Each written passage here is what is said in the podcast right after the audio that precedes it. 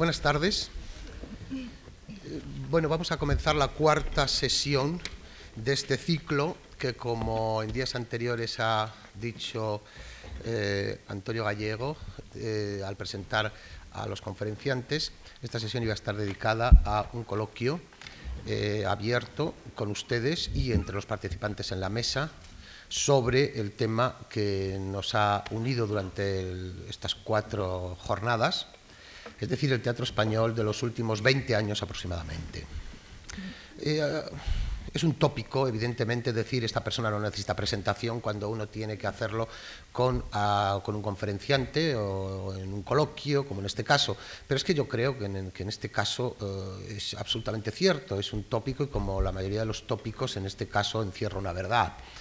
Eh, desde Paloma Pedrero, a la que ustedes eh, incluso habrán visto sus obras, de la que habrán visto sus obras, persona que mm, dentro del panorama teatral español de estos últimos años, junto con dos o tres o cuatro nombres más, mm, representa, por una parte, pero no quiero quedarme aquí que quede claro, representa eso que se ha llamado la parcela femenina, la parcela de autoras, que a mí, sinceramente, por una parte creo que eh, se puede hacer, y de hecho, como ella saben muy bien, eh, incluso revistas extranjeras, como la revista Estreno en Estados Unidos, ha dedicado números monográficos eh, y dedica con frecuencia trabajos como se han dedicado en España y por parte de hispanistas de otros países, a este foco de autoras eh, que, han surgido en España en los últimos aproximadamente, insisto, 20 o 25 años. Pero yo, querría trascender el hecho, eh, quería superar el hecho de, ser mujer, eh, si es que se puede, para generalizarlo a que mm, Paloma Pedrero es simplemente una autora de teatro como José Luis Alonso de Santos es un autor de teatro. Eh, por lo tanto, eh, aunque aquí yo le he pedido eh, que hable precisamente unos minutos y que luego entablemos un coloquio sobre la mujer y el teatro actual, sobre la, visión que como autora tiene de lo que está sucediendo en el teatro en los últimos años, quede claro que ella está en condiciones perfectamente de hablar del teatro en general y no solo de esa parcela como, es natural. a mi derecha, al al lado, evidentemente, no en la extrema derecha, por supuesto. ¿eh? Eh, es que no eh, puedo trascender el hecho de ser un varón, ¿qué le vamos a hacer? Andrés Amorós, a quien presentarlo en esta casa, pues es como si me presentaran a mí en la mía. Andrés Amorós ha sido director de actividades culturales en esta casa desde hace muchos años y cuando yo vine por primera vez, hace ya mm. bastantes, él fue quien presidía la mesa en que yo intervine. Eh, colega, amigo, compañero, es catedrático de la Universidad Complutense, ustedes lo conocen en muchas actividades y sobre todo y ante todo eh, lo que sí quiero decir es que es una excelente persona y para mí eh, a partir de ahí ya todo lo que se diga es secundario y José Luis Alonso de Santos, al que quiero y admiro profundamente y él lo sabe, hemos coincidido en muchos sitios, ustedes lo conocen muy bien, yo podría hablar ahora de Bajarse al Moro y de otra serie de obras que ustedes incluso han visto en cine. Eh, yo a José Luis lo admiro no solo como autor dramático, sino lo admiro porque es un hombre de teatro eh, un hombre de teatro a, la antigua, a la antigua manera, es decir, es un hombre que eh, eh, está metido de lleno en la producción teatral, está metido en la dirección teatral, él ha dirigido una obra también en la Compañía Nacional de Teatro Clásico, un texto allí. Em, José Luis, por lo menos hizo la versión, hiciste la versión para la Compañía Nacional de Teatro Clásico. José Luis es un hombre de teatro y yo admiro profundamente a todas esas personas que pueden permitirse ese lujo, pero como decía Lorca, por la gracia de Dios, por supuesto, pero por la gracia de Dios y del esfuerzo. ¿eh? Nada más.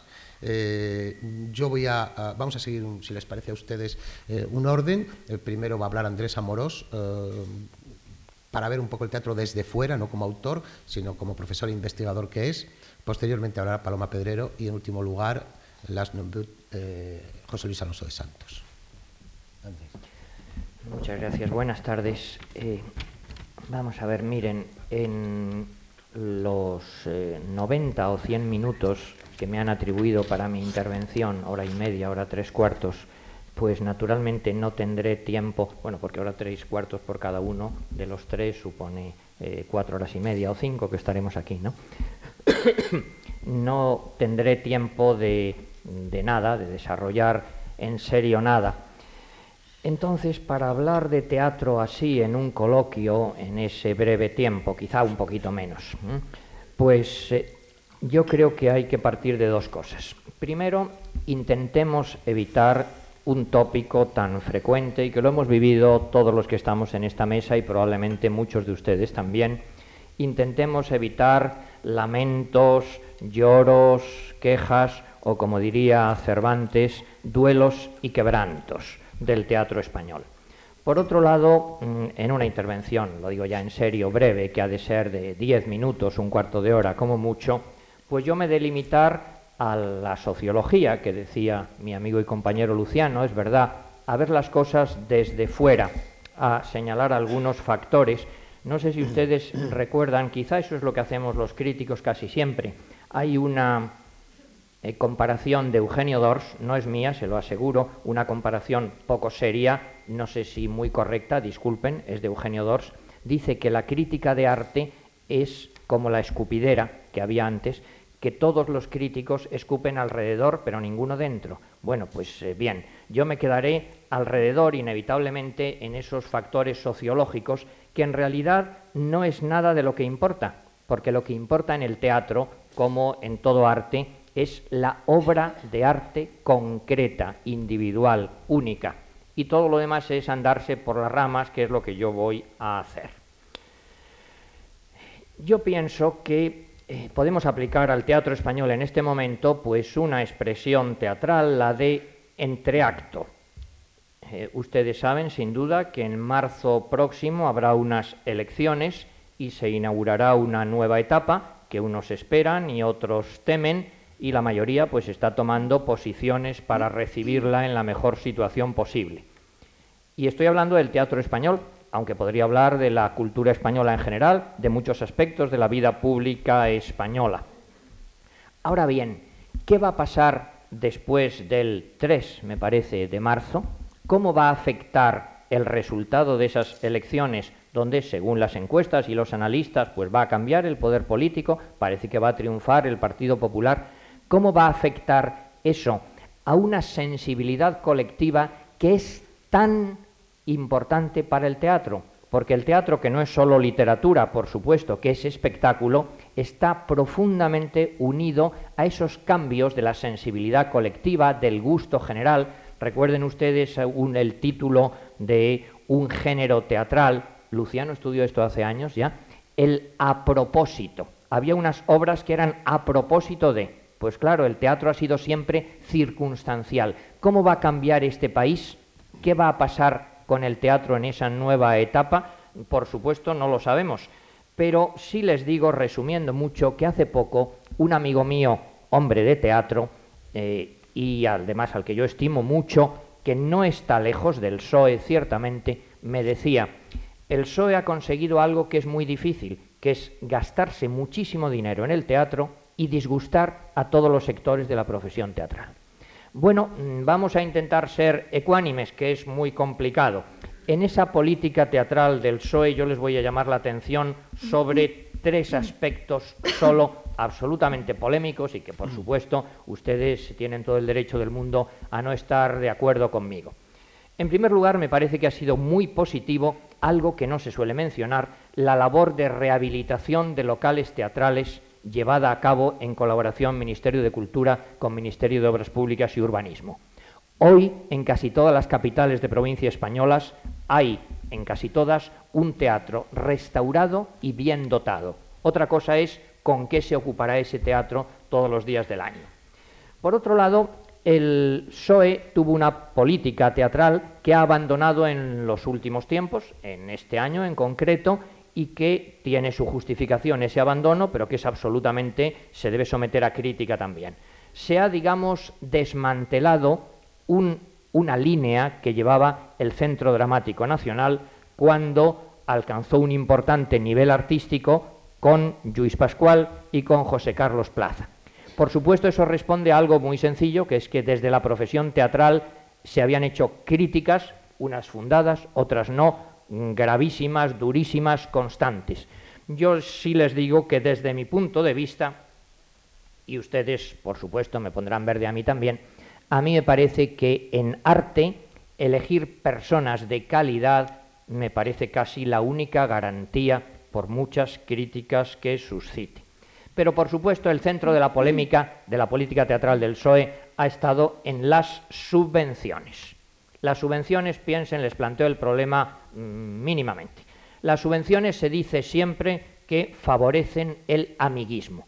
Bueno, esto suele decirse muchas veces más por prejuicio político que con datos concretos, pero la realidad es que en los años de vacas gordas, pues el Ministerio de Cultura repartió mucho dinero y no solo el Ministerio de Cultura, el teatro en España en los últimos años ha recibido mucho dinero. Otra cosa es que a la gente de teatro nos parezca poco, queramos más, de acuerdo, lo que quieran, pero mucho dinero del Ministerio de Cultura, de las autonomías, de los ayuntamientos, de las diputaciones. Y todo eso permitió una serie de grandes espectáculos, pero la realidad es que no resolvió ningún problema de fondo.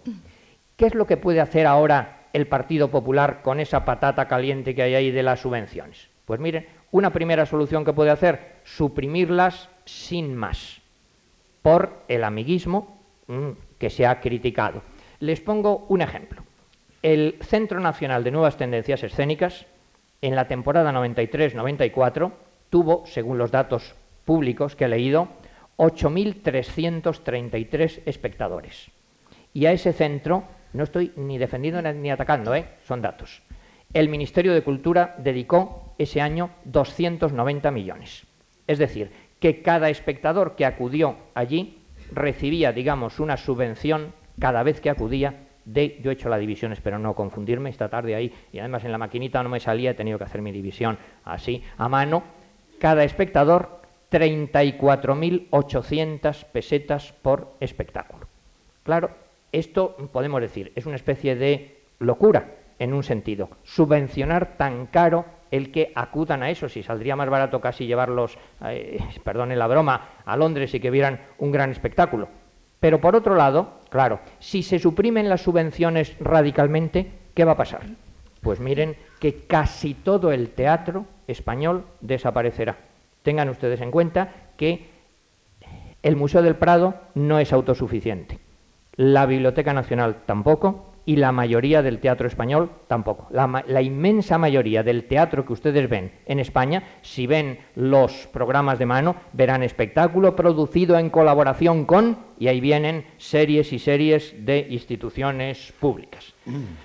Hay otra posibilidad que se ha mencionado ya desde algunas voces más o menos cercanas al PP, que es que el dinero público debe subvencionar solo de forma automática las obras de éxito.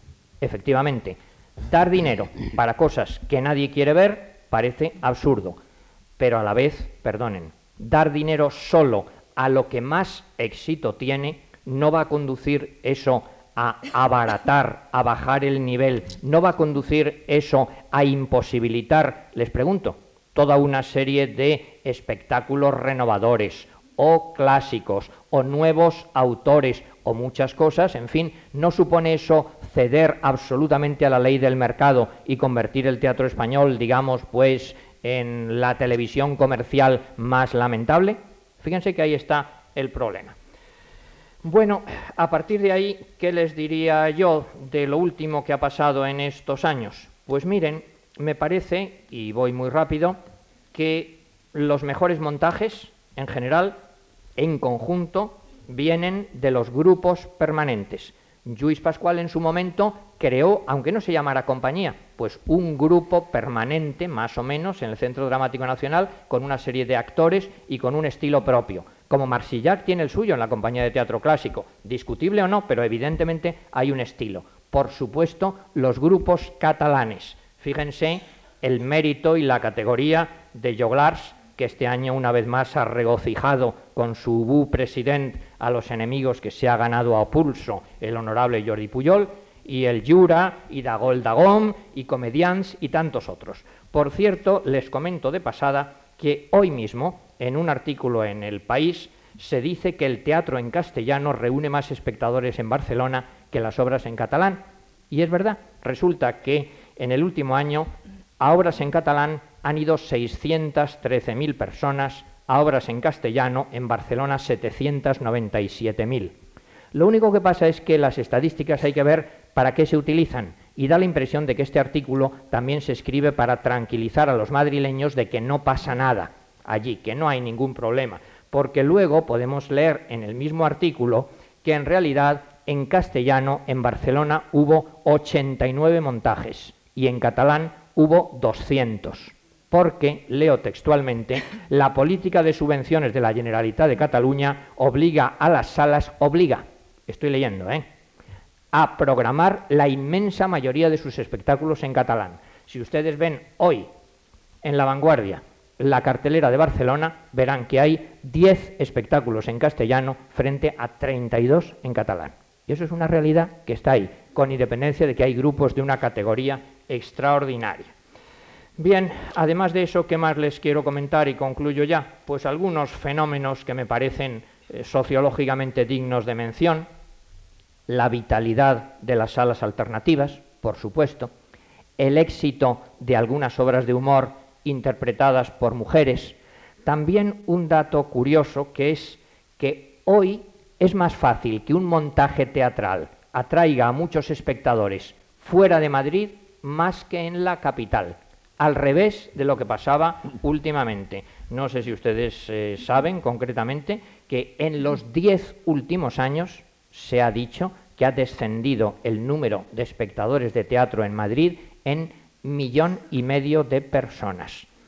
Bien, sin lamentos, hay también una lucha vocacional permanente que creo que hay que siempre mencionar por el teatro infantil y juvenil, por supuesto si el teatro hoy en España tiene estos problemas, si queremos que el teatro tenga vitalidad en el futuro, hay que sembrar desde la infancia, desde la juventud, desde, por un lado, las escuelas de arte dramático, por otro lado, los institutos, las escuelas, introducir a los niños, a los jóvenes en el teatro desde el comienzo.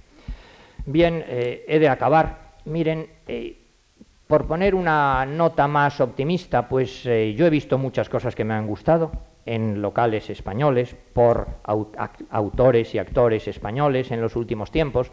También he visto, dispensen, muchos montajes horribles. Este año me ha pasado algo horrible y espero que no me pregunten cuál ha sido, que en un espectáculo nada modesto he hecho algo que va contra todos mis principios, que es irme a mitad porque me parecía ya absolutamente intolerable en algo que se habían gastado muchos millones de pesetas. Y no me pregunten en cuál, porque si me preguntan se lo diré y prefiero que no.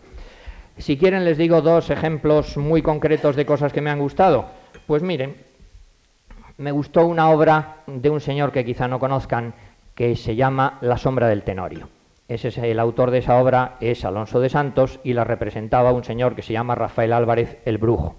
Y me gustó mucho también, y no tiene nada que ver, bueno, son puros gustos míos, una obra que se va a estrenar en Madrid, me parece que es el jueves que viene, si no me equivoco, se llama Cegada de Amor de la Cubana, que es un tipo de teatro distinto, que no tiene texto, es de una perfección técnica absoluta. Si ustedes recuerdan la película de Woody Allen, La Rosa Púrpura del Cairo, eso de que los personajes entran y salen de la pantalla, pues eso lo consigue la cubana con la misma perfección que en una película norteamericana perfecta técnicamente.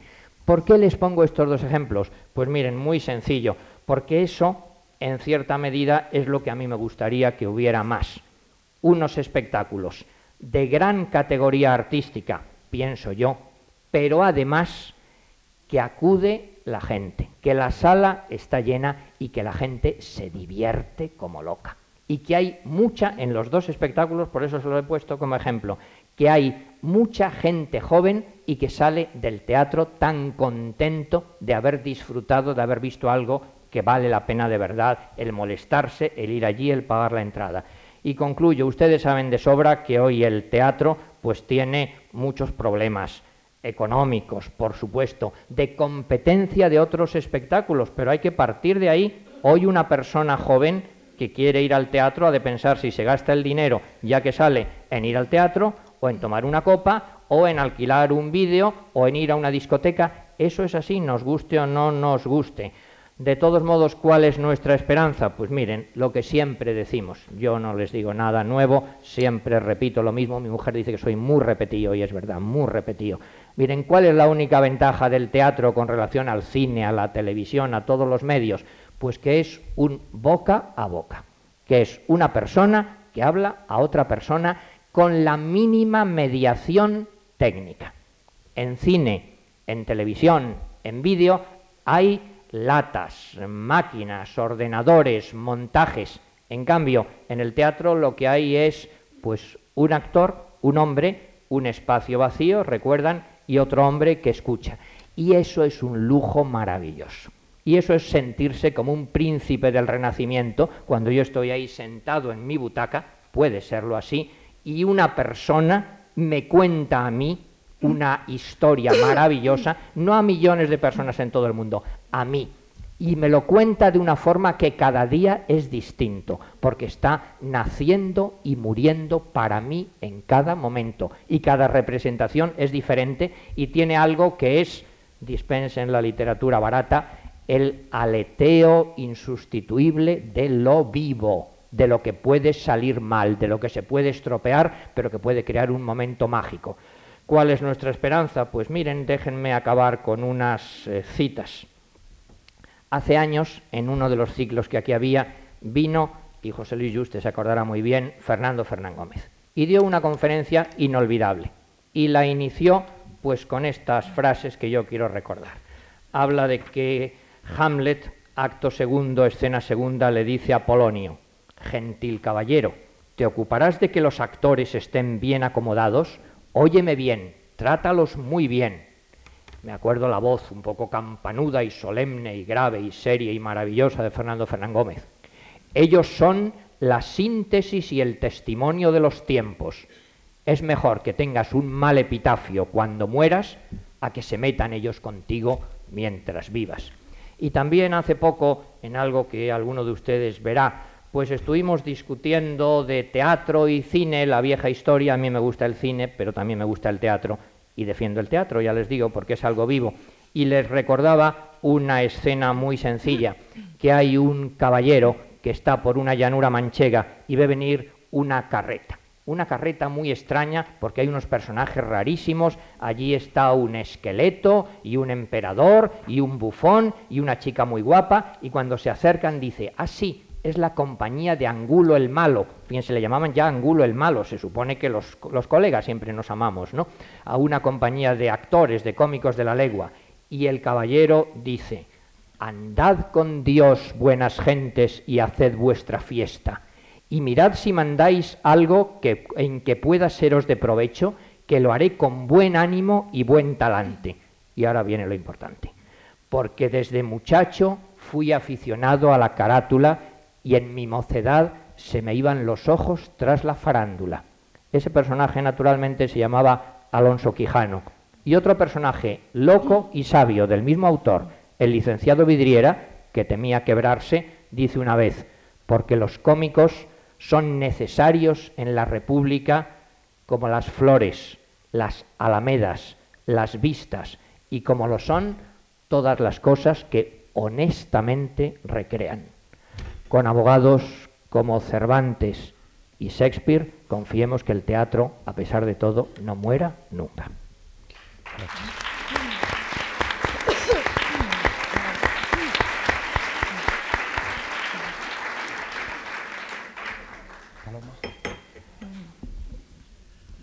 Buenas tardes. Bien, como les decía antes Luciano García Lorenzo, él me pidió eh, que preparara eh, una pequeña intervención sobre la situación de la mujer como dramaturga en el teatro actual.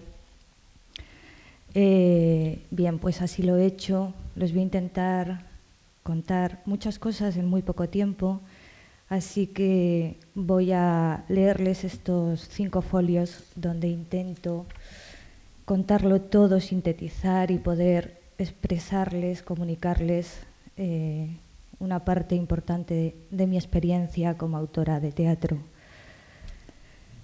Es de todos conocida la escasez histórica de mujeres sobresalientes en el terreno de la escritura dramática. He sabido también como las circunstancias educacionales y culturales no han propiciado de manera alguna su participación en el territorio más social de todas las artes literarias, el teatro. Pero ¿por qué hoy, al final del milenio, cuando las mujeres destacan en narrativa o poesía, política o ciencias, las autoras teatrales seguimos estando en llamativa minoría con respecto a los autores, porque solo algunas conseguimos hacer llegar nuestras obras a los escenarios. Contestar a estas cuestiones requeriría un estudio riguroso por parte de personas más adecuadas para tal fin. Yo, si me lo permiten, prefiero hablarles desde mi propia visión subjetiva, desde el lugar que mejor conozco, que es el de la experiencia. Desde ahí puedo decirles que para mí dedicarme a la escritura dramática ha supuesto y supone aún después de 12 años y otros tantos estrenos el librar una auténtica batalla cotidiana, una batalla en la que hay que poseer un coraje extraordinario y un apasionado amor al teatro para no abandonar y rendirse. Supone también una renuncia, la renuncia a ambicionar riqueza material, estabilidad económica, renuncia a poseer esos mínimos puntos de apoyo que necesita la existencia humana para vivirla con sosiego. Este pago, aunque a veces me asusta, no me duele, ya que creo que forma parte del juego de todo artista auténtico. Sin embargo, creo también que en España, por motivos coyunturales, ha sido especialmente duro entre los autores y autoras de teatro. Para poder explicarles el porqué de esta específica dureza, tendríamos que hablar con largura del mundillo teatral, de algunos de los personajes mediocres que en él habitan, del desafecto de los poderosos por el autor de teatro vivo, de la mezquindad de las instituciones ante los artistas independientes, de la tiranía de tantos directores de escena, de la falta de atención de los medios de comunicación hacia el teatro, en fin, de un rosario de circunstancias tan reales como desafortunadas. Solo les diré que por diferentes motivos los últimos años han sido especialmente malos para el teatro, que es público y notorio el desprecio al que se ha visto sometido el autor español vivo y que en ellos, en estos últimos años, es donde nos ha tocado escribir al primer grupo de mujeres que iniciamos la andadura de la escritura teatral como vía de desarrollo personal y artístico. Solo les diré que si la creación es una mezcla de gozo y dolor, un vivir entre el pozo y el cielo, una elección condena a caminar por lo hondo, conseguir poner en escena una obra de teatro y sobre todo conseguir que vaya el público a verla, es hoy por hoy una tarea que se acerca al terreno de lo milagroso. Y me atrevo, me atrevo a decirles también que ser mujer en este sórdido recorrido, y, y aunque algunos hombres opinen lo contrario, entraña aún dificultades y riesgos añadidos. Intentaré exponer primero muy brevemente los problemas que atañen a la mujer creadora en general, para llegar a los que en particular conciernen a la mujer dramaturga. La creación exige mucho tiempo mental y físico. La sociedad española, creo que nadie lo duda, sigue siendo fuertemente machista. Las responsabilidades domésticas y el cuidado de los hijos, enorme, serio y en parte, me refiero a lo de los hijos, hermosísimo trabajo, siguen estando primordialmente en manos de la mujer. Y aunque la mayoría de los hombres jóvenes o progresistas acepten intelectualmente que han de ser compartidas, en la práctica esto solo ocurre en casos excepcionales. De este modo, la mujer ha de tener una energía de superdotada para poder desarrollar con posibilidades de éxito su vida personal y su vida profesional, a no ser que renuncie a una de las dos. cruel e injusto castigo. La mayor parte de los varones españoles no están aún preparados psicológicamente para que sea su compañera la que se bata el cobre por el mundo, y menos aún que sea ella la que reciba el reconocimiento y los honores sociales. Esta nueva situación histórica, la de la mujer importante socialmente, produce todavía competencia dentro de la pareja, competencia que si no se analiza con sabiduría, conduce a un oscuro túnel en la relación, casi siempre con resultado de desamor. Otro de los problemas que sigue teniendo la mujer y que está en relación con todo lo anterior es la falta de un espacio propio dentro de la casa. Es cierto que esa habitación propia de la que habló Virginia Woolf en su famoso ensayo de igual título sigue siendo un objetivo complicado para la mujer de hoy. No me refiero, claro, a las mujeres de clase privilegiada. Una habitación propia no es solo un espacio físico, concreto, es también un lugar que debe considerarse inviolable y sagrado para el resto de la familia. La mujer, la madre, solo cuando ha adquirido un amplio reconocimiento social con el consiguiente resultado económico, puede acceder a ese necesario lugar con horario y silencio, que consiste sencillamente en la constatación de un profundo respeto hacia su labor creadora. Evidentemente podemos afirmar que esta realidad de dificultades añadidas en la vida privada de la mujer creadora puede sumar un, elemento importante de desánimo. La escritura teatral conlleva además una serie de especiales tareas post-creativas que no se dan en otros géneros. El autor y la autora en España no cuenta con la ayuda de un agente artístico, no existen, por lo cual, además de buen autor, ha de ser mejor vendedor y eficaz político aptitudes estas reñidas a menudo con la verdadera calidad del artista, con las del arte. En la poesía, en el cuento, en la novela, la labor del escritor, salvo los, deberes de apoyo a la difusión, termina con la publicación del libro. En el teatro, la parte más laboriosa comienza cuando pones fin a la última escena. Normalmente cuando finalizas una obra, no suele haber nadie que la espere, nadie que tenga el poder y el dinero suficiente para tomarla y hacer con ella lo que le es propio, llevarla a un escenario. Es el autor o autora misma quien ha de ir a la búsqueda de ese productor aparentemente razonable, o de ese director de escena apreciado con el que podría compartir el esfuerzo de buscar los medios, o de ese actor o actriz que podría soñar con dar vida a sus personajes. Les diré que en mi experiencia y me considero una autora afortunada, de las siete obras que he estrenado en Madrid, solo en un caso he podido desvincularme de esa atroz tarea para cualquier alma sensible, que es la búsqueda de dinero para la puesta en escena de su propia obra. Esta situación es general entre mis colegas, al menos en lo que se refiere a esos textos con un grado de riesgo a ese teatro no puramente fácil y comercial. Esto significa que eres tú, con tu cuerpo gitano y tu obra debajo del brazo, la que has de ir llamando a la puerta de los posibles poderosos. Recuerdo situaciones de mis comienzos que me rompen el humor y la palabra. Imagino que muchas de ellas las habrán sufrido también de forma parecida mis colegas varones.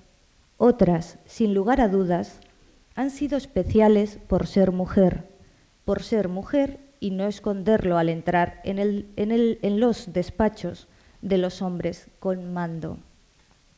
Si vuelvo la vista atrás, puedo revivir momentos que todavía me encabritan las entrañas. Algunas entrevistas, invitaciones a café, respuestas interesadamente ambiguas, hasta que llegaba a comprender que el del otro lado de la mesa jamás haría realmente nada por esa obra mía que aparentemente tanto festejaba. También he tenido que soportar ese otro tono pseudo paternalista que tienen algunos hombres para con las mujeres y que suele ir cargado de desconfianza y displicencia. Es esa una de las vertientes del machismo, sutil pero puro y duro, más intolerable. Yo, ante estas situaciones, nunca me arredré. He hecho volar papeles a portazos, he roto contratos infectos, he denunciado a buitrecillos corruptos, he dicho que no, no es rotundos que me llenaban el espíritu de un gozo tan hondo como el vacío en que quedaba mi bolsillo. Pero sabía que no había nada bueno que perder. Estaba segura y sabía que el único camino era el de intentar escribir cada vez mejor, vivir, aprender, conocer el oficio y dar lo más verdadero de mí misma en cada obra. Lo que quería transmitirles con esta sintética experiencia. Es esa realidad tan específica del autor o la autora teatral de no acabar su trabajo hasta después del estreno de su obra y que este camino de relaciones múltiples, desde el productor hasta el técnico de luces, es tan arduo y en ocasiones tan oscuro que requiere de una suerte y una resistencia inusitadas. También necesita de una dedicación y entrega totales que la mujer, por las razones que todos conocemos, no suele encontrarse en disposición de afrontar. Es, sin embargo, con todas estas dificultades, un momento esperanzador para el teatro y sus dramaturgas y dramaturgos vivos. Percibo, y ojalá se confirme, que algún sector de la sociedad está volviendo a tomar conciencia de su necesidad. Por otra parte, las salas alternativas están haciendo posible el estreno de obras de jóvenes autores que, aunque no puedan vivir de su trabajo, al menos pueden aprender de él sobre las tablas, la mejor escuela del autor dramático. Y es en esta última generación, quienes todavía no han cumplido los 30 años, en donde podemos comenzar a, vislumbrar que las autoras no son ya gotas aisladas en un universo masculino, sino parte importante de la actual y futura dramaturgia española. Quiero señalar, además, mi creencia en que en contraposición a estas dificultades extraartísticas de, las que les he hablado, las mujeres contamos con algunas ventajas frente a los hombres para escribir teatro. Consiste mi oficio en la creación de historias contadas a través de personajes que actúan. Estos han de pensar y sentir para existir. Solo transmitiendo plenamente este mundo emocional alcanzarán una dimensión significativa. En mi experiencia y también leyendo obras de otras mujeres o viendo cine escrito o dirigido por ellas, he podido apreciar una capacidad especial para desarrollar el universo afectivo y sensorial sin miedos, o dicho de otro modo, con una mayor dosis de riesgo. Es cierto que hay hombres que también lo hacen con maestría, pero parecería lógico admitir que la libertad que nuestra cultura ha ofrecido y ofrece a la mujer para expresar emociones y, sensaciones nos facilite el poder elaborarlas y proyectarlas con fluidez a través de personajes dramáticos. La riqueza interior del mundo femenino está ahora ligada a la posibilidad real de un desarrollo intelectual sin trabas. La unión de estos aspectos puede proporcionar fascinantes universos dramáticos. Creo que está ocurriendo ya. Y soy de la opinión de que el artista tiene sexo, de que afortunadamente los dos sexos son diferentes, como diferentes son los cuerpos en forma y sustancia y que por lo tanto el artista íntegro marcará con su tinta veraz el subtexto, la inexplicable esencia de su obra. El teatro español de hoy necesita de sus autores vivos y de sus recién llegadas autoras para remontar el vuelo en equilibrio. Y el mundo necesita cada vez más de acontecimientos sinceros y pacíficos, como el teatro. Un teatro sencillo, hondo, hecho con el corazón entre los dedos. Un teatro que refleje y denuncie toda la amabilidad y el horror del mundo, un teatro de historia y actor. Sin embargo, y a pesar de esta convicción, ese calvario que se sufre para llegar al escenario, día a día, año a año, obra a obra, esa lucha sorda contra el momento social, la mezquindad y el desprecio, el poder y los acreedores, te hace dudar en momentos sobre el sentido de tu quehacer, te llena a veces de miedos a los otros y de ese miedo más atroz todavía, que es el miedo a uno mismo, a fallar, a no, a no estar a la altura de tu propia exigencia, a la autoderrota. A pesar de todo, la escritura teatral es para mí, incluso en su fase posterior de producción y sobre todo en su puesta en escena, algo demasiado hermoso para renunciar a ello con facilidad. Porque ver, ver vivir sobre el escenario esos personajes que tú has creado, verles respirar, sentir, crecer a través de los actores, es algo demasiado hermoso para renunciar a ello con facilidad. Porque oír tus palabras, tus fantasías, tus temores, tus angustias, tus anhelos, tus pensamientos, transformados en magia por arte y magia del escenario, es algo demasiado hermoso como para renunciar a ello con facilidad. Porque ver, aunque solo sea alguna vez, un teatro lleno de gente que siente, que vibra, que reflexiona, que se conmueve con la recreación de tu obra, es algo demasiado hermoso como para no peleártelo con uñas y dientes, con la fuerza del que sabe que ha encontrado el lugar perfecto desde el que guerrear por la transformación del mundo, con la fuerza del, del que es consciente de tener un privilegio en la vida, el haber encontrado la fuente de su belleza y aquí estamos, con mucho gusto. Gracias.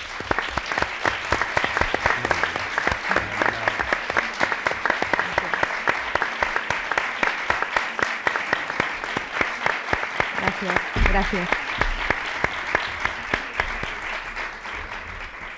Evito adjetivos por ahora y paso la palabra a José Luis Alonso de Santos. Buenas tardes.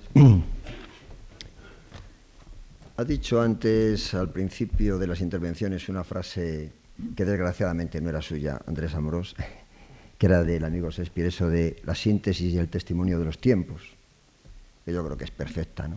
como todo lo que hacía este buen señor.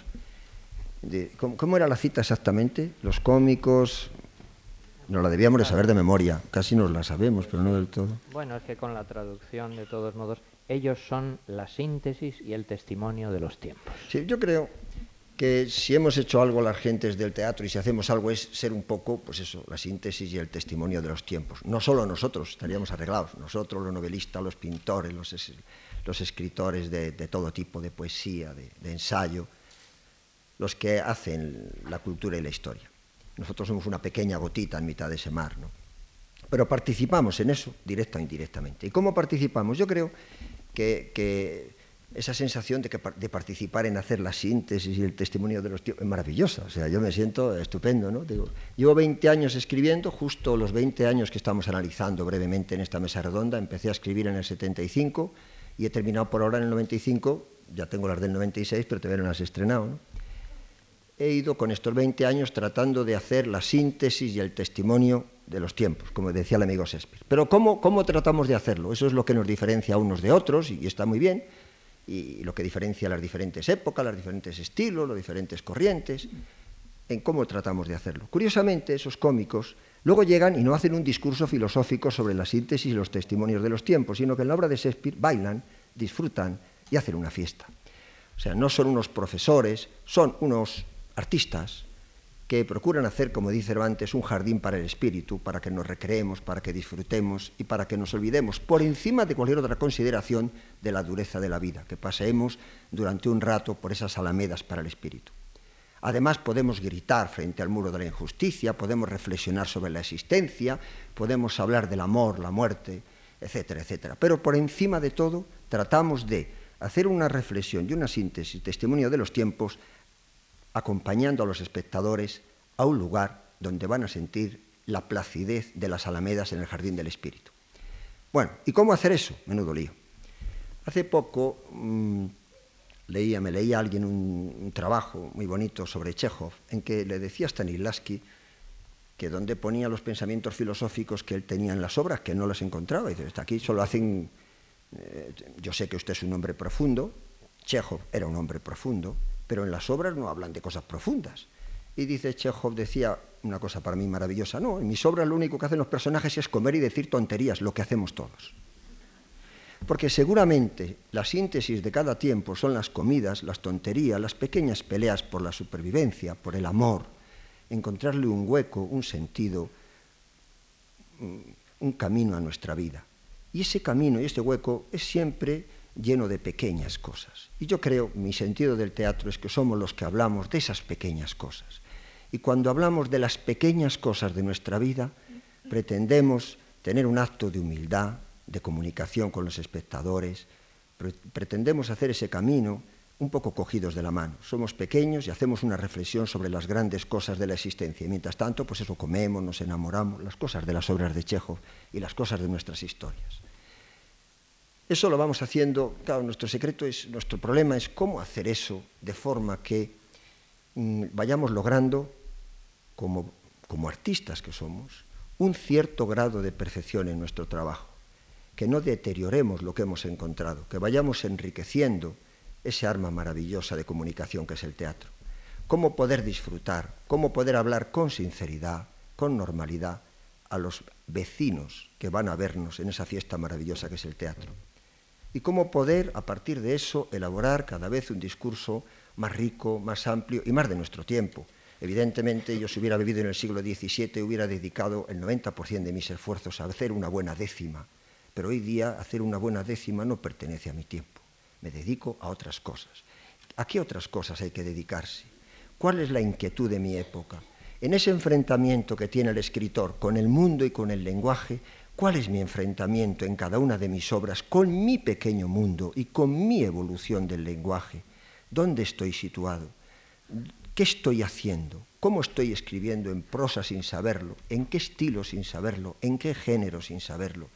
¿Cómo estoy contribuyendo a defender unas causas o a defender otras causas? Bueno, todos esos titubeos son los que nos llevan un poco perplejos de un trabajo a otro. Claro, si estuviéramos siempre perplejos, pues no trabajaríamos. De vez en cuando reflexionamos y nos quedamos perplejos y de vez en cuando decimos a ensayar. Y decimos a ensayar y mientras vamos formándonos, aprendiendo y tratando de enriquecernos y lograr ese cierto grado de perfección, pretendemos ayudar a colaborar a hacer ese pequeño jardín que ayude a vivir en un mundo lleno de, estercoleros. Entonces eso ha sido, y ese es un poco nuestro trabajo. Nuestros 20 años, a la fuerza dicen, 20 años del teatro español en 10 minutos. tengo que hacer un balance, brevemente, tengo que hacer un balance de lo que ha pasado en el teatro y lo que ha pasado en mi vida, que ha coincidido como autor en esos 20 años. Pues bueno, tengo un lío, ¿no? Em, solo sé que hace 20 años tenía menos calvas, poco más que era una joven promesa y ahora me, han quitado las dos palabras, yo soy un autor solo, y que han pasado los años y que he escrito y he estrenado una obra por año. Yo, eh, para bien o para mal, por fortuna, por suerte, por desgracia, por facilidad, por incomodidad, escribo porque estreno. Si no estrenara, desde luego no escribiría. Me dedico únicamente a hacer comidas que vayan a ser comidas por alguien, sino no porque me parezca mal, sino que yo no serviría para eso. Escribo para comunicarme lo más inmediatamente con los espectadores que me rodean. ¿Con qué espectadores? Con los que pueda. A veces con mis amigos de un colegio mayor y a veces en el Teatro Nacional y a veces en el teatro donde pueda y como pueda. El teatro es una aventura difícil, siempre lo ha sido. La historia del teatro es la historia de las dificultades. Lógicamente, la gente que se ha metido a vivir del arte, ya hay, ya hay que tener bastante cara para vivir del arte, como vivimos. Encima, lo difícil realmente es ser minero, realmente la gente que nos dedicamos a este mundo sabemos que vamos a encontrar un mundo lleno de dificultades. Antes ni los enterraban en sagrado, los perseguían, los daban con los látigos y tal. Han pasado siempre mucho peor que ahora. En esa dificultad, lógicamente, encontramos, según los cambios políticos, los cambios sociales, las modas, las corrientes, a veces más hueco, menos hueco, pero yo creo que esa lucha también forma parte de nuestra vida. Una de las habilidades del artista es demostrar al mundo que es un artista, que forma parte de, una de las cosas lógicas de un cantante es cantar para que su voz sea escuchada. Luego, evidentemente, a veces, hay, a veces es injusto la sociedad, menos injusta, pero participamos de ese juego y en ese juego vamos viviendo. Por encima de todo, ya les digo, el resumen de estos 20 años míos y de, yo creo que de la época, si tuviera que decirlo, buscar, buscar y buscar. En esa búsqueda ha habido, como decía Moros, que ha disfrutado con cosas, pues ha habido éxitos y fracasos. En mi historia personal, pues muchos más fracasos que éxitos, ha habido de todo. Y en general en el teatro, pues también.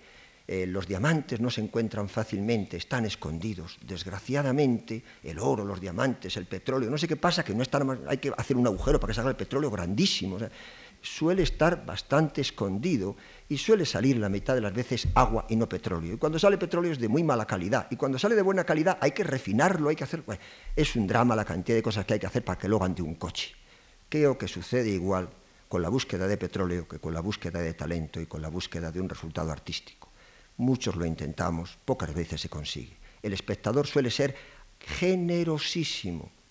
Asisto abrumado en la mayoría de mis obras a la inmensa generosidad del espectador que comprende el esfuerzo y que comprende muchas veces que si no hemos encontrado oro en nuestra búsqueda esa de la piedra filosofal, pues ofrecemos al espectador lo que hemos encontrado con generosidad y con cariño. Si no es oro y solo es latón, ¿qué lo vamos a hacer? Ellos lo comprenden y vuelven de nuevo a ver nuestra próxima representación, a ver si esa vez nos hemos acercado un poquito más al oro, sabiendo ellos y nosotros que seguramente no lo encontraremos jamás.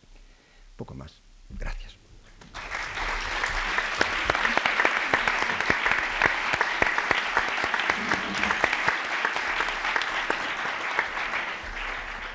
Pues si ustedes me lo permiten, y aunque no soy especialista en ello, y admiro profundamente a aquellas personas que saben sintetizar eh, acertadamente, se han dicho muchísimas cosas. Yo antes de darles la palabra o dar la palabra a mis compañeros de mesa, me gustaría repetir algunos de los aspectos fundamentales que se han tocado, eh, simplemente como recordatorio, quizá como preocupación para ustedes o como motivo de reflexión para esas preguntas.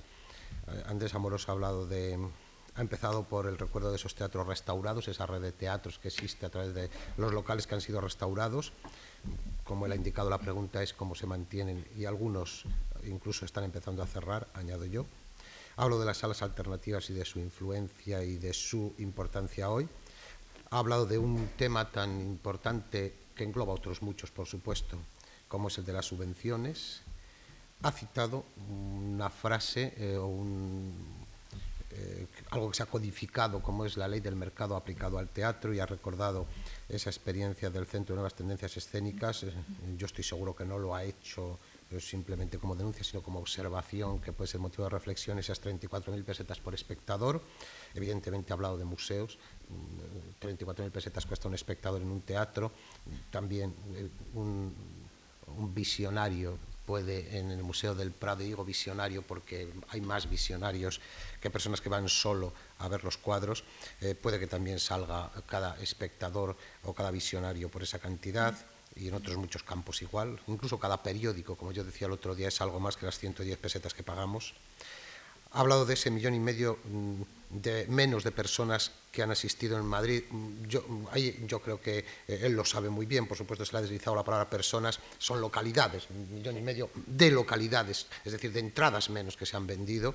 Si hubiera, como él sabe muy bien, eh, un millón y medio de personas, seguramente no habría teatro, evidentemente. Ha hablado de algo que me parece importante, como es la importancia del boca a boca, no tanto por eso solo, sino por la consecuencia que para mí tiene ¿Qué importancia tiene la crítica hoy de periódico, de radio, de televisión, de televisión, de, exposición en televisión de algo relacionado con el teatro a la hora de invitar al espectador a ir? Creo que es un tema que habría que tocar también. No creo que la crítica sea lo que fue, en absoluto, por suerte quizá.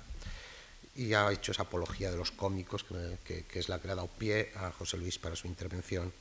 Bueno, la intervención de Paloma eh, es una intervención mucho más difícil de resumir primero porque a mí me ha tenido nubilado yo de repente reaccionaba y escribía, ¿no?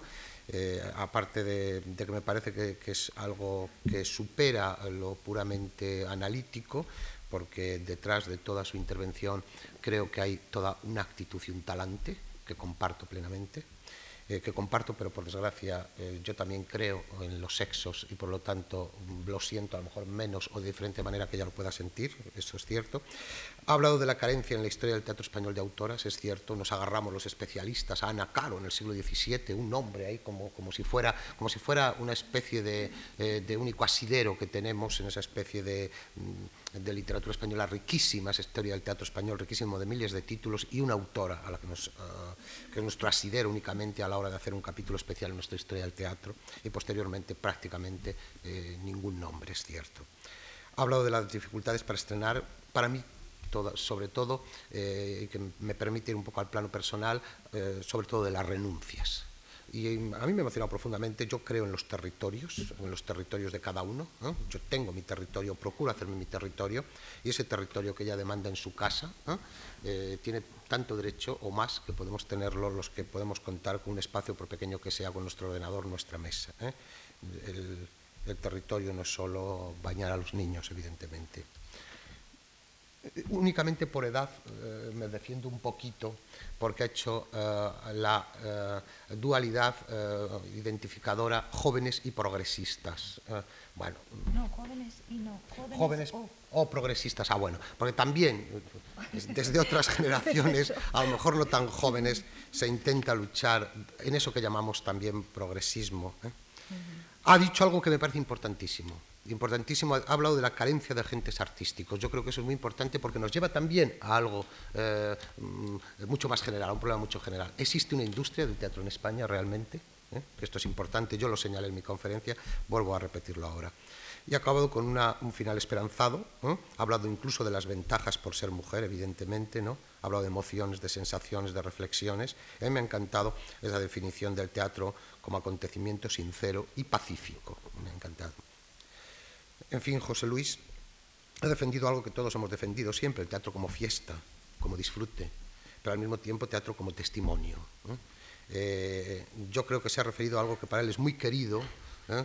Eh, y que a mí me molesta muchas veces cuando se identifica y se habla de Arniches y se habla, no, a él no le molesta y a mí tampoco, por supuesto, que identifico con Arniche, pero generalmente se habla del sainete, sainete, sainete. Bueno, yo creo que, eh, hablado de las pequeñas cosas, yo prefiero emplear la palabra intrahistoria, quizá. En esa intrahistoria, recordando a don Miguel, recordando a Unamuno, creo que está quizá mucho más acertadamente que solo recordar Arniches o solo recordar el sainete.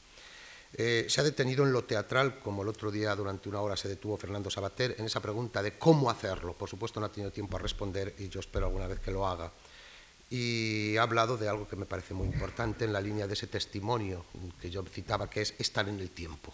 Eso me parece que para todo autor que quiera ser testimonial, testimonial, y no hablo de compromiso político, ni hablo a la manera de los 60, ¿por qué no tampoco? Pero vamos, no hablo solo así, ¿eh? estar en el tiempo creo que me parece eh, una reflexión a hacer también fundamental.